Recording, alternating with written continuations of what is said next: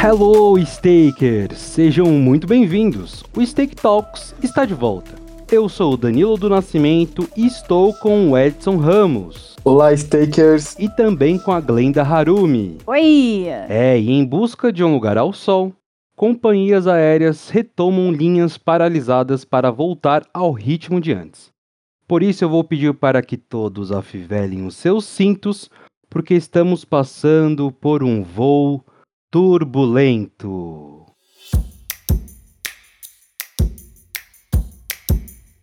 Stakers, viajar é um dos hobbies que mais cresce mundialmente, mas que poucas pessoas puderam fazer no último ano. Com o retorno das atividades presenciais, o setor de aviação espera uma retomada com um aumento no número de passageiros, mas esse setor ainda pode enfrentar algumas turbulências. Segundo a International Air Transport Association, em 2020, o número de passageiros no mundo caiu 60% em comparação ao ano anterior.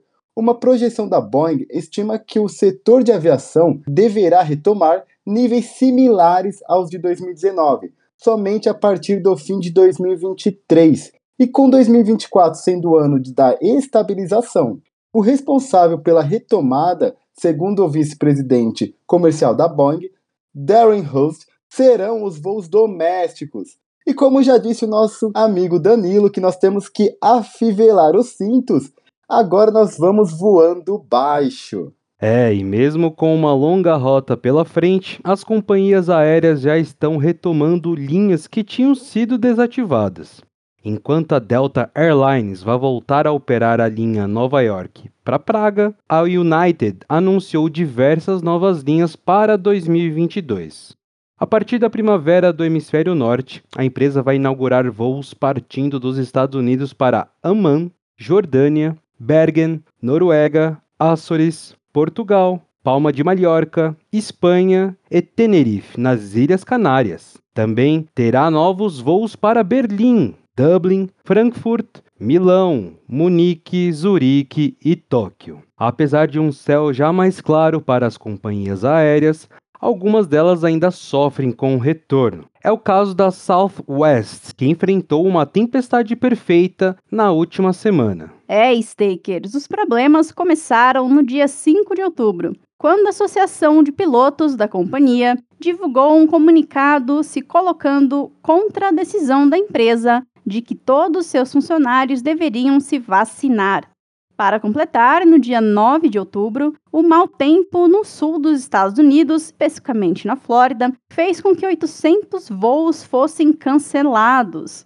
A notícia foi especialmente ruim para o Southwest, que opera em nove cidades do estado, com cerca de 40 a 50% de seus aviões passando por lá. O mau tempo se misturou aos rumores de que os cancelamentos foram ainda mais impactados por uma suposta greve de funcionários, que se manifestavam contra a exigência de vacinas de Covid-19. E no dia 10 de outubro, 1.124 voos da companhia foram cancelados. Um comunicado negando qualquer alegação de greve ou paralisação de funcionários por conta da exigência de vacinas foi enviado. Porém, as operações da Southwest só foram normalizadas no dia 12 de outubro. Agora, a empresa enfrenta diversos processos que culpabilizam pela perda de casamentos, eventos e, é claro, viagens para a Disney. Complicado, Glenda. E entre turbulências e voos com céu de brigadeiro, pouco a pouco as viagens aéreas vão voltando ao normal. Mas resta saber se as ações das companhias vão decolar ou se os investidores terão de fazer um pouso forçado.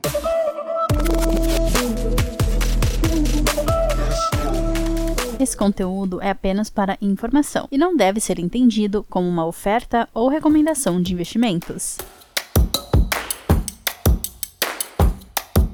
E vamos para as rapidinhas de mercado. Nova rede social vai permitir apenas 100 posts por perfil, a Minus é uma plataforma que imita o Facebook, mas não tem métricas, likes nem comentários, apenas uma contagem regressiva que diminui a cada postagem. O site foi criado por Ben Grosser, artista e professor que buscou provocar usuários de redes sociais ao criar uma plataforma feita para não ser viciante. McDonald's começa a vender hambúrguer de carne vegetal. O McPlant está disponível em algumas lojas dos Estados Unidos, Suécia, Dinamarca, Holanda, Áustria e também no Reino Unido. E é fruto de uma parceria da rede com a Beyond Meat, e é o primeiro hambúrguer vegano do McDonald's. Vendas de smartphones no mundo caem 6%. O motivo da queda não foi a falta de demanda, mas sim a escassez mundial de chips. Segundo a Canalys, fabricantes de semicondutores estão subindo preços para desincentivar a compra em excesso de chips por fabricantes de celulares. Lembrando que esse conteúdo é apenas para informação e não deve ser entendido como recomendação de investimentos. E nós do Stake Talks estamos vendo Round 6. Se você vive no planeta Terra, deve ter escutado sobre Round 6 nos últimos dias. A série coreana da Netflix se tornou o maior sucesso da história da plataforma, com mais de 111 milhões de espectadores, sendo 100 milhões apenas nos primeiros 28 dias após o seu lançamento. A trama se passa dentro de um reality show, onde pessoas com dificuldades financeiras tentam a sorte em jogos de sobrevivência. O sucesso foi tamanho que impactou até mesmo outros setores do mercado. O tênis Vans branco, usado pelos participantes da competição, teve aumento de 7.800% das vendas ao redor do mundo. E o Steak Talks está terminando. Se você não quer perder nenhum episódio do Steak Talks, aperte o botão de seguir no Spotify e também siga a Steak nas nossas redes sociais. Todas elas estão na descrição desse episódio. Faça parte também do nosso grupo no Telegram, o Steak Brasil Traders Club, e acompanhe o nosso Morning Call de segunda a sexta. Venha para o mundo dos investimentos com a Stake e conquiste o Wall Street. Até a próxima semana, Stakers. Tchau, pessoal. Até mais. É isso aí. Valeu. Falou. Faça parte do maior e mais dinâmico mercado de ações do mundo e tenha Wall Street na palma da sua mão, não importa o quanto você queira investir. Em uma plataforma simples e rápida, você acessa diretamente mais de 4 mil ações e ETFs dos Estados Unidos.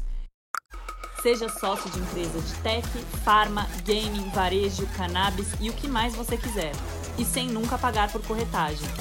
Baixe o app da Stake, a sua plataforma de investimentos nos Estados Unidos.